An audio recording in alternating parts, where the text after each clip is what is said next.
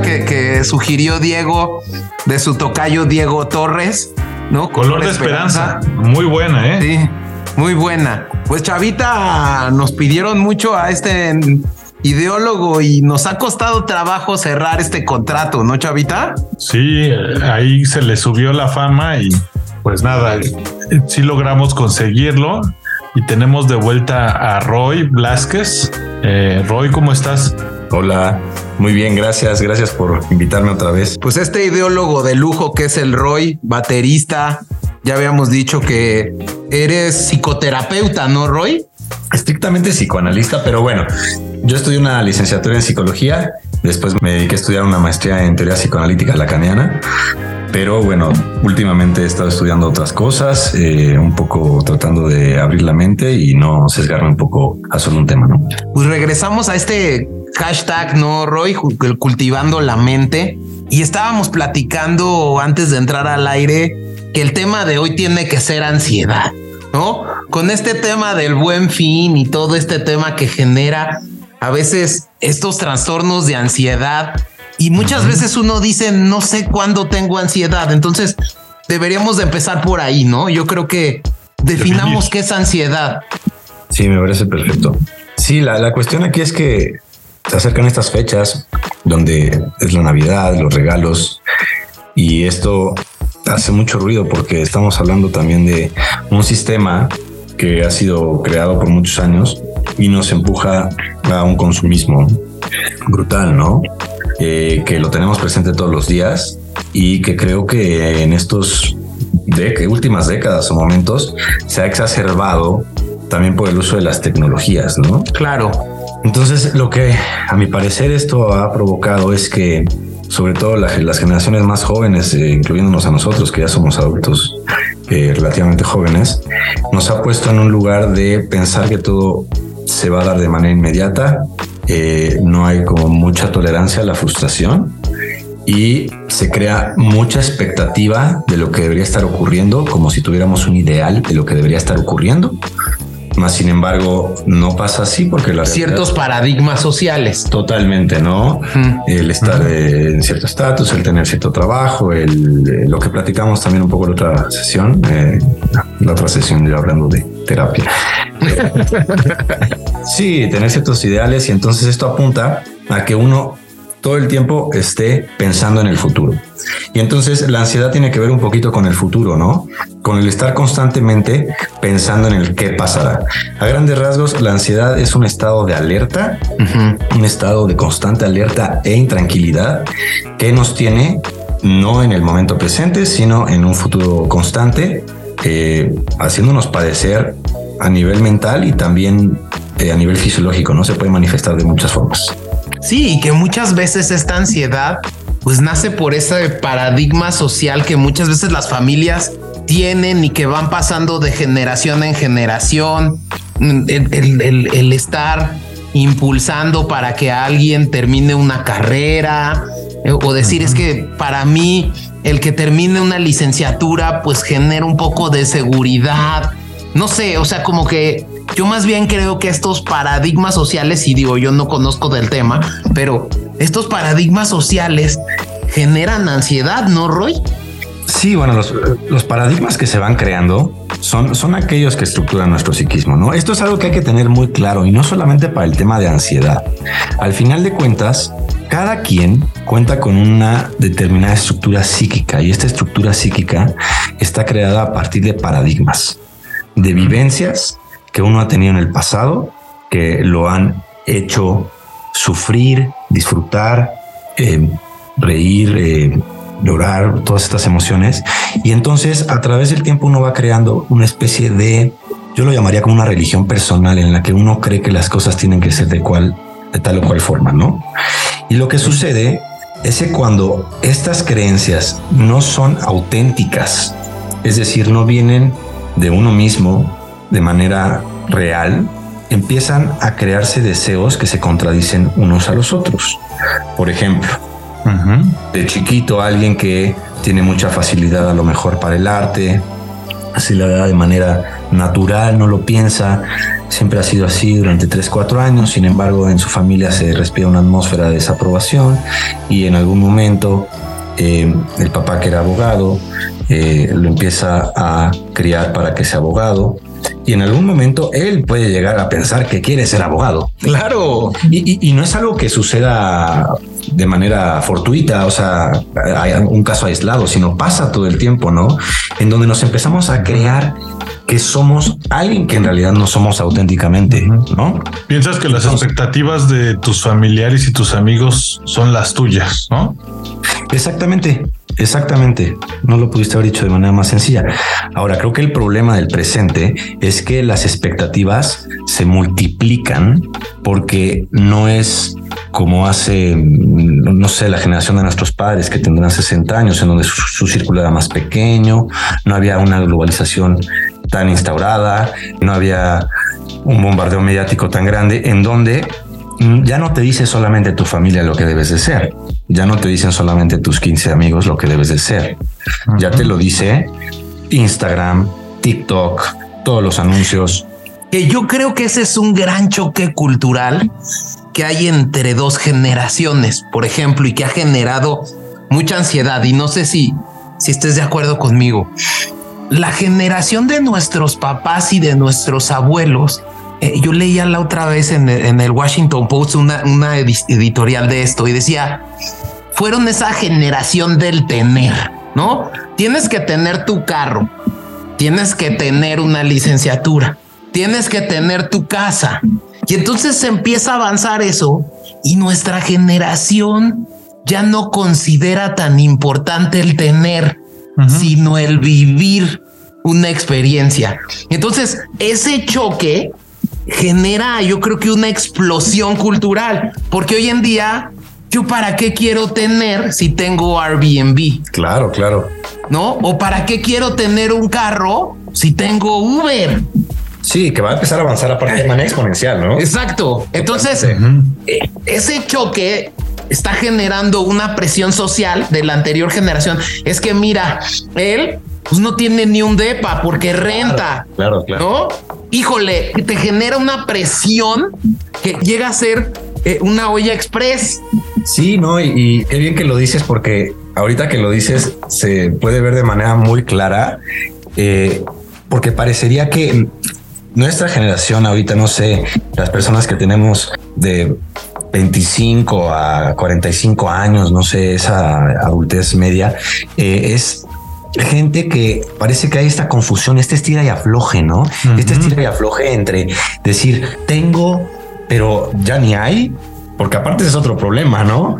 Tengo, pero ¿de dónde lo agarro? Si, si... Y me cuesta mantenerlo me cuesta mantenerlo, el planeta ya está siendo sobreexplotado, se están encontrando nuevas maneras de hacerlo, sin embargo creo que nos toca esa, esa, esa línea en donde se sufre como una especie de, disociación, que es lo que estás diciendo. Es correcto. Y es lo que crea ese estilo de afloja de ansiedad, ¿no? Porque hay una falta de noción de en realidad qué es lo que me da tranquilidad. Pero hasta dónde tienes que tener un punto medio, Roy, porque Llega un punto en el que algunos empleadores en empresas, pues como ya los chavos, los millennial famosos, están en el ya no tener, sino vivir, muchos eh, eh, empleadores, muchos empresarios pues critican eso del millennial porque dicen, oye, pues es que este güey ya no se pone la camiseta. Sí. Aquí era de ponerte la camiseta, quedarte hasta tarde, estar en la oficina,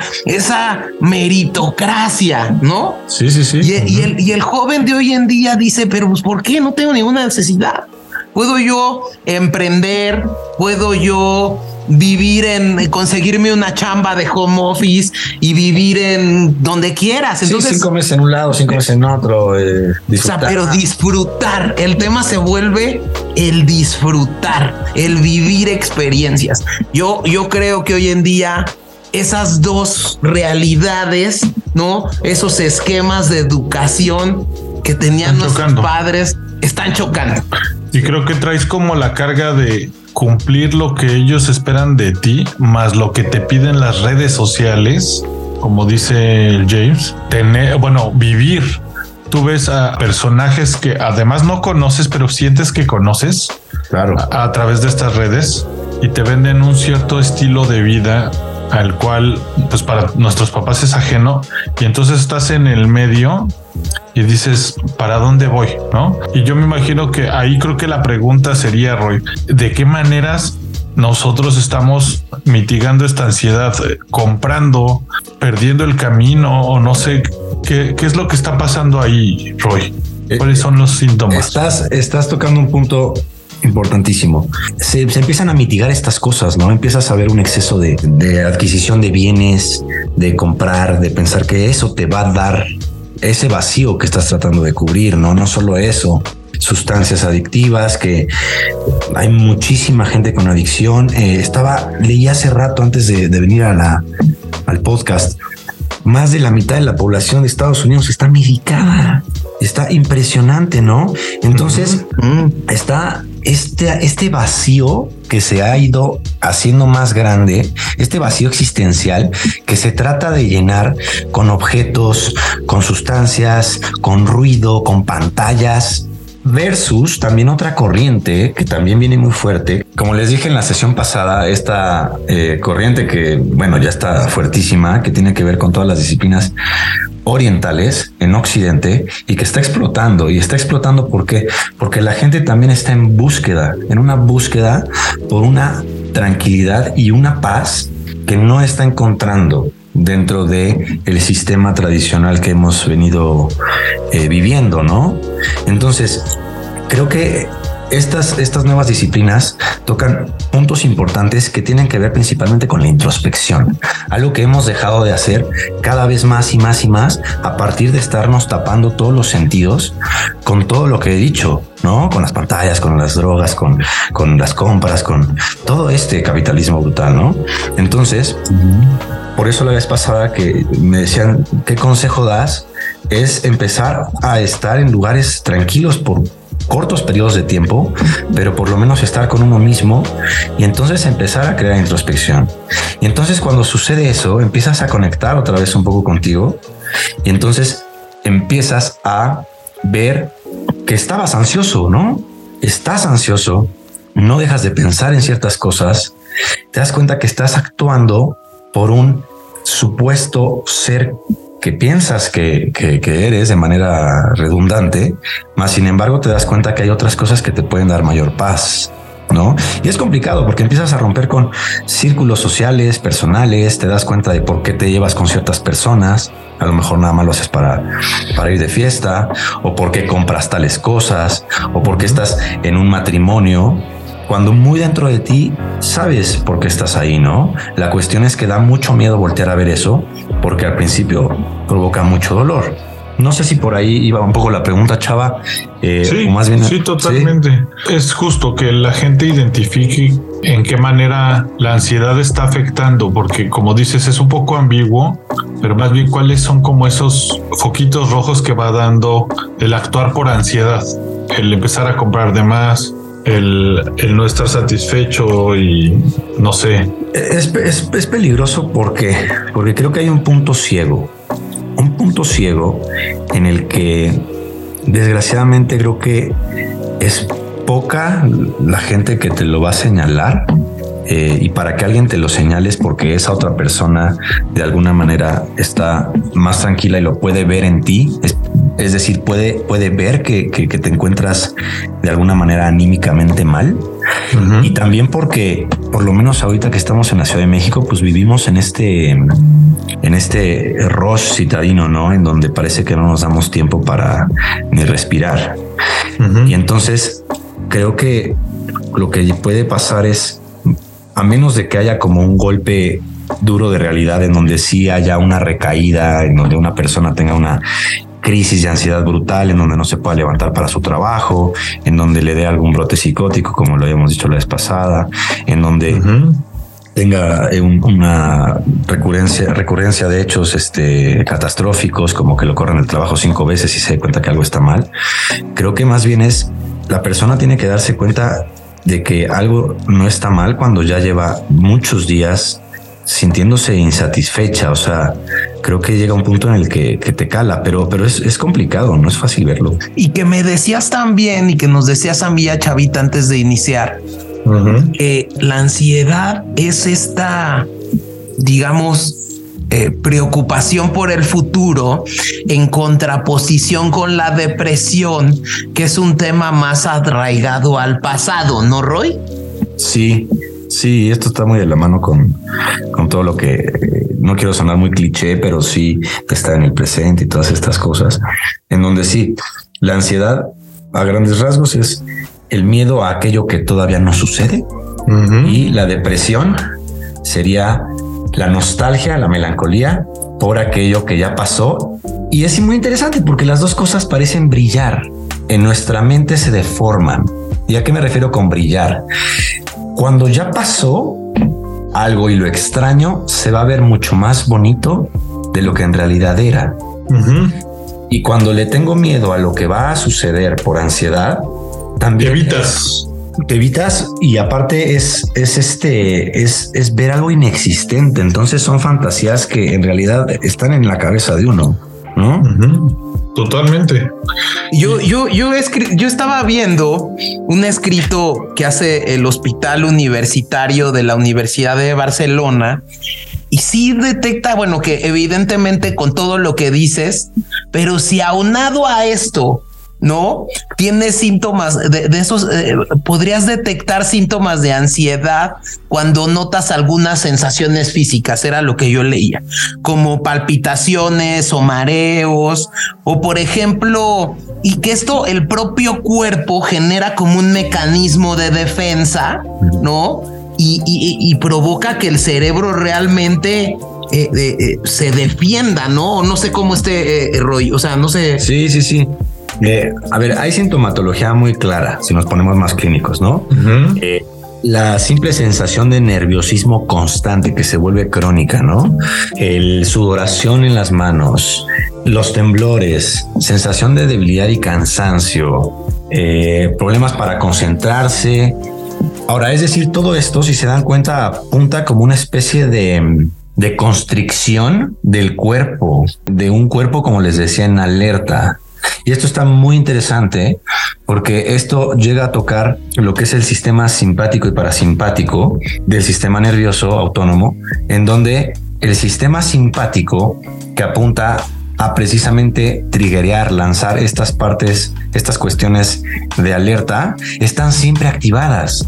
Entonces, imaginemos que estas funciones que deberían de ser funciones para momentos a lo mejor de emergencia o de momentos estresantes, así como cuando, por poner un ejemplo, un, una gacela entra a un adrenalinazo porque ve un león y se le acelera el corazón, se le hinchan los músculos y se va corriendo, pero eso dura lo que lo persigue el león, ¿no? Pero imagínate estar en un estado constante de alerta, pues se vuelve un estado desgastante, ¿no? Es un estado en donde no te puedes este, concentrar, se vuelve nocivo para la salud mental y física, ¿no? Y entonces empieza a haber manifestaciones. Se te acaban los nervios, pero por ejemplo, estos ataques de pánico tienen que ver con la ansiedad. Sí, sí, sí. Lo que pasa con un ataque de pánico, de ansiedad, eh, es el cuerpo hablando cuando ya ha sido llevado al límite. O sea, es el cuerpo diciéndote, ya llevas tiempo que hay algo que no está siendo congruente contigo mismo, como si estuvieras arrastrando al cuerpo a hacer algo que no quiere en esencia y no solo al cuerpo, sino a la mente y al ser mismo, ¿no?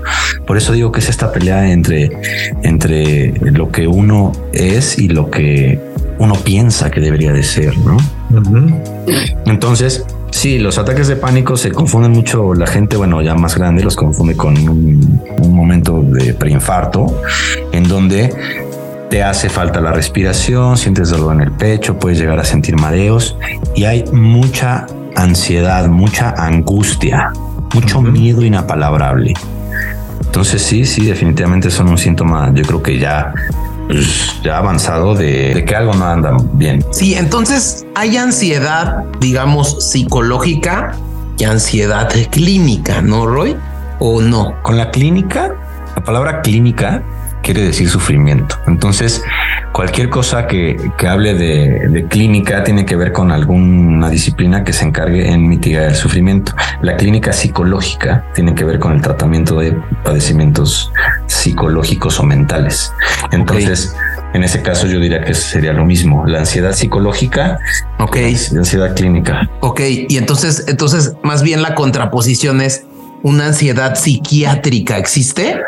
¿Te refieres a una ansiedad patológica? Exacto. Sí, que, que, que ya digamos es enfermo, ¿no? Sí. Exacto. Sí, yo creo que sí. O sea, todos vamos a sentir ansiedad en algún momento de nuestra vida, lo sentimos. A ver, la cuestión es el grado, porque si estamos hablando de un grado bajo de ansiedad, a lo mejor ni siquiera lo llamamos ansiedad, lo llamamos estado de alerta. Y te sirve, ¿por qué? Porque si te asaltan, pues tienes que reaccionar, ¿no? O si eh, te tienes que defender en alguna situación, o si en tu trabajo tienes que, que a lo mejor estás bajo algo de estrés, pero tienes que sacar la chamba adelante. Claro que necesitarás de estos mecanismos.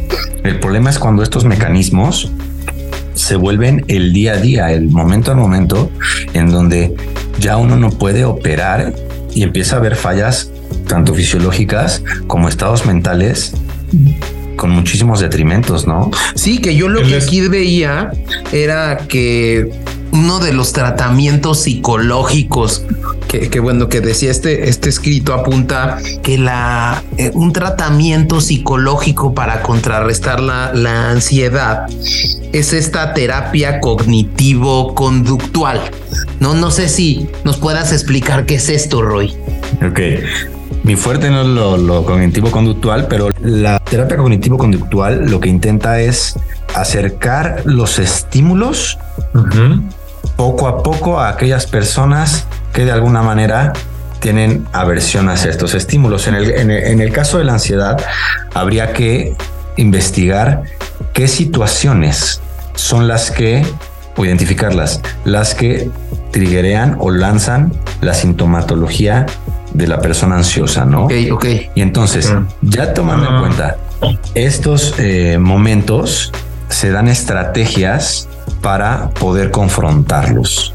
Alguna estrategia podría ser a lo mejor una técnica de respiración, platicar por qué es, es, que esto está sucediendo y entonces encontrar una especie de camino para encontrar técnicas, pero es una terapia cognitivo-conductual. A lo que voy es que aquí sí se implementan acciones volitivas de voluntad del paciente, es decir, si tú tienes situación A, entonces eh, no sé, te causa muchísima ansiedad ver a tu jefe porque estás de trabajo hasta el copete. Bueno, entonces hay que platicar qué está pasando con tu trabajo, ok, quieres seguir ahí, todo así. Entonces, cuando veas a tu jefe, vas a agarrar y vas a hacer tantas respiraciones y vas a utilizar esta técnica que yo te enseñé, ver para allá. Es decir, toda una especie de protocolo conductual para entonces darle la vuelta a la sintomatología. Sí, pero no lo arreglas de raíz. Es que ese, mira, te digo, yo no soy experto en, en, terapia cognitivo-conductual, pero sí siento que carece un poco de sí, de, ir hacia la raíz del asunto. O sea, como que más bien es a la negación y aceptar lo que viene. O es una solución muy temporal, ¿no? Yo supongo que lo utilizan más para evitar justo esos ataques en público. Te dan un, tipo de sistema para que medio funciones, ¿no? Sí, eh, eh, la terapia cognitivo-conductual es totalmente operativa y aparte surge eh, a partir de de que el sujeto opere bien en, en, sociedad, ¿no? Entonces, la verdad es que sí, son terapias. Ojo, no estoy diciendo que sea algo que no funciona. Son súper, súper efectivas y tienen muchísimo, muchísima investigación atrás y también son muy buenas, ¿no? Pero de lo que se trata sí es de hacer un efecto eh, muy rápido para que la persona en pocas semanas pueda tener las herramientas para darle la vuelta al síntoma y entonces seguir de alguna manera funcionando. Y también depende de la personalidad de cada quien. Hay gente que le funciona muy bien. ¿eh? Oye, Roy, yo tengo una pregunta porque tratamos a veces de, conectar con algunos temas que ya he visto, pero y que hemos visto en ocasiones anteriores. Y hablando del tema, eh, yo entiendo el tema de la equidad de género y todo, pero hablando de la naturaleza como mujer y como hombre, ¿hay más probabilidades que mujeres tengan ansiedad que hombres o no se define por ahí? Sí, sí hay estadísticas. Ahora es un tema creo que delicado, sobre, sobre todo hoy en día, porque hay varias posturas. Ok. Desde las posturas más polarizadas, es decir, aquellos que refutan totalmente el que haya una cualidad o una parte innata, natural de los hombres y las mujeres que cree ciertas conductas o cierto estado de mente particular. Hay Como hablar de las de las hormonas. exacto, exacto. O sea, decirlo de manera sencilla. Las mujeres, voy a decir una aberración, si quiero decirlo antes. Eh, las mujeres están de malas cada vez que les baja y por eso en esos momentos son muy difíciles, ¿no? Entonces, podrá, todavía hay posturas o investigaciones que van de ese lado un poco tirándole más a la biología y dándole la razón a la biología, así como el otro extremo en donde se dice que el cuerpo no determina nada, ¿no? Y todo es este de alguna manera mental o un constructo social.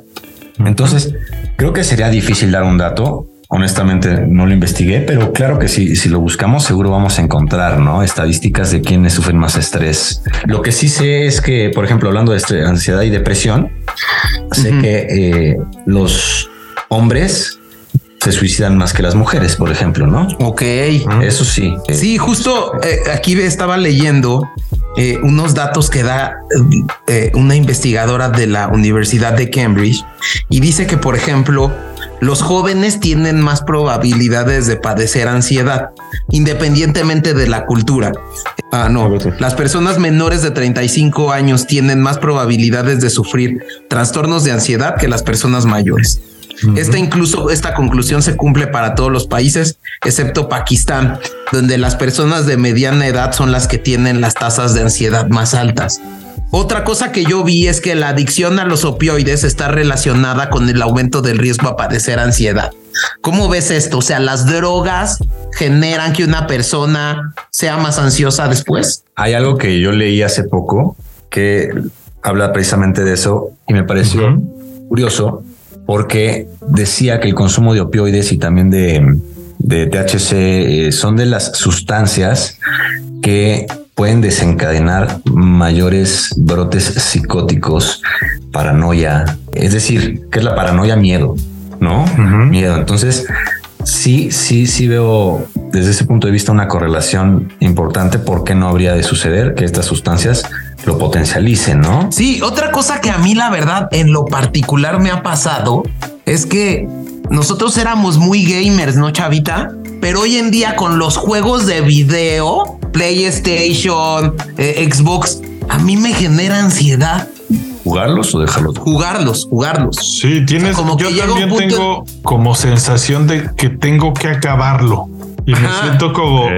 Yo justo por eso los he dejado mucho, porque no puedo dejar de jugar porque tengo como ese pendiente de terminar el nivel.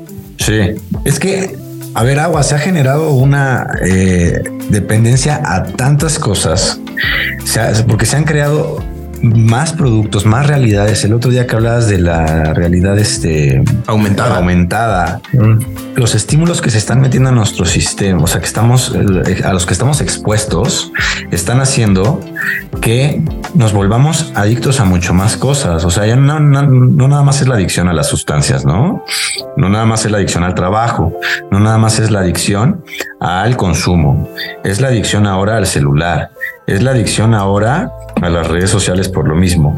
Es la adicción de niños que entonces ya no están saliendo a jugar con la pelota o hacer actividad física porque entonces se quedan en la casa jugando videojuegos. Es, es muy controversial porque ahorita que me escucho puedo sonar un poco anticuado porque es la realidad lo que estamos viviendo, pero sí es de vital importancia preguntarse qué es lo que esto nos está haciendo como cultura y qué le está haciendo a nuestra mente, porque si algo sí se está viendo es que los índices de ansiedad, de depresión y de no encontrarle sentido y de un vacío emocional muy grande, sí está sucediendo hoy en día. Yo, y otra cosa que leía precisamente por este tema es que la adicción al juego o al Internet son otras dos conductas de riesgo que parecen estar asociadas al diagnóstico del trastorno de la ansiedad. Al parecer en todo el mundo un 37% de los adictos al juego padecen trastornos de este tipo, mientras que los estudios realizados sobre la adicción a Internet, sobre todo en países asiáticos, eh, muestran que la propensión eh, a la ansiedad es más del doble en personas adictas a Internet que en otros grupos de control. Entonces e, es fuertísimo porque cada vez está la tendencia a seguir pues teniendo esta realidad aumentada, como lo decías, entrar al metaverso y pues eh, esto va a incrementar los índices de ansiedad, yo creo, en las sociedades. Roy, pues no sé si quieras cerrar con algo más. Pues yo creo que estaría muy bueno si nos resumiera Roy un poco el cómo evitar esta, este tipo de ansiedad quizá a lo mejor que nos nombrara algunos tipos de sustancias o cosas que debemos de evitar para disminuir o reducir nuestra ansiedad. Quizá a lo mejor tomar menos cafeína, yo supongo, o a lo mejor eso no tiene que ver con, con la ansiedad. Claro que sí, Chavita. Bueno, quisiera hacer un cierre rapidísimo, nada más para decir dos cosas, ¿no? Primero, sí, la ansiedad es, como dije, un estado de alerta, ¿no? Un estado de alerta constante en donde hay una intranquilidad, hay una eh, insatisfacción y un constante pensamiento sobre el futuro, ¿no? Eh, ya dicho eso, creo que estaría interesante a lo mejor en otro capítulo ya ligarlo estrictamente con las cuestiones de tecnología y con el sistema como tal, ¿no? Los diferentes sistemas que tenemos en el mundo y cómo estos han contribuido a lo mismo, porque creo que eh, ahí está un poquito, pues sí, la, respuesta a mucho de estas preguntas, ¿no? Ahora, para, para poder finalizar, creo que la gente debe ser consciente que le debe dar a su, a su mente un espacio, un espacio primordial, ¿no? Al final de cuentas, si uno está mejor consigo mismo, va a estar mejor con los demás. Por consiguiente, yo les recomendaría que siempre pongan atención a su estado antes de, de juzgar el exterior, ¿no? Y que encuentren estos momentos en los que puedan darse cuenta si a lo mejor tienen en este caso una sintomatología ansiosa, es decir, eh, se sienten agobiados, se sienten constantemente cansados, hay insomnio, es súper común el insomnio, ¿no? No pueden dormir, hay rumiación de ideas, la rumiación de ideas es estar pensando una y otra vez en lo mismo y no podemos callar el pensamiento y se vuelve algo castigador, punitivo que nos hace sufrir mucho. El exigirnos de manera excesiva algo, el creer que uno debe de ser tal o cual cosa de manera excesiva, fijarnos también bien en los tiempos. Si ya pasaron seis meses, siete, ocho meses y esto sigue ahí y no he podido dormir en seis, siete meses, bueno, algo está, está caminando mal, ¿no? Entonces, creo que es eh, seguir poniendo atención y empezar, si no lo han hecho, a poner atención en ustedes mismos, cosa que creo que se está perdiendo cada vez más y no hay ningún otro lugar en donde esto se va a encontrar. Es decir, la respuesta no la van a encontrar en el de afuera. La única persona que puede saber si tiene algo son ustedes mismos. Voltense a ver ustedes mismos y a través de esta autoobservación yo creo que van a poder encontrar si tienen este algún síntoma ansioso y pues no duden en buscar a gente que, que los ayude, ¿no? Roy, danos tus contactos, ¿no? Por si necesitamos. Claro que sí, como les comenté la vez pasada, se pueden comunicar conmigo a través de Instagram, Roy Blasquez, R-O-Y, B de bueno, L-A-Z, Q-U-E, doble Z, ese es el Instagram. El Facebook es lo mismo, pero con una Z al final y cualquier cosa, si no comuníquense con las personas de acá de cultivando. Nuestro equipo también ahí con los mails, ¿no, Chavita? Sí, pueden mandarnos un correo a contacto arroba cultivandoidiotas.com o cultivandoidiotas arroba gmail.com o mandarnos un mensajito a nuestras redes sociales al Instagram que es cultivando idiotas y el Twitter que es cultivando, cultivando guion bajo y, ¿verdad? Sí. El Twitter es arroba cultivando guion bajo y latina. Perfecto. Pues a ver si regresas a hablar de depresión ahorita en diciembre, ¿no? Que ese, ese tema debe de estar Se viene bastante dura. bueno. La cuesta de enero y, el, y las expectativas navideñas. Y creo Claro que que estaría muy, sería muy buen ejercicio si quizá nos debieras hacer como un pequeño cuestionario de salud mental para nuestros escuchas. Quizá algunas 5 o 10 preguntas que me puedo hacer a mí mismo para entender en qué situación estoy. Me parece buenísimo, chavitos. Sí, Ya le puso tarea, Chavita, ¿no? sí, chavita. Y las puedes subir a, a- a las redes sociales, ¿no? A- al Twitter y a- No, le pedimos al equipo de cultivando, Chavita. Claro que sí, no, un ejercicio de introspección está, está, está buenísimo para que la gente tenga algo con lo cual este, trabajar y que puedan, pues sí, ver un poco de ellos mismos. Oye, Roy, yo te quiero ahí porque eh, para que sepan algunos de los de la audiencia, Roy es un excelente baterista y yo te quería pedir que en esta ocasión, como ejercicio de recordar tu pasado, nos recomiendes una rola cuando empezaste a tocar batería, la que hayas tú dicho, puta, ya sé tocar cabrón batería. Entonces no sé si nos puedes recomendar una rolita que tú hayas tocado y que en la que te hayas sentido que ya tocabas en serio y muy chingón la batería. Claro que sí, esto era cuando tenía como 16 años. Se llama Schism y es de Tool. Oh, pues buenísima vámonos con esto. Pues bueno, los dejamos con esta rolita y pues nos vemos la próxima semana, ¿no, James? Nos vemos la próxima semana. Hasta luego. Muchas gracias.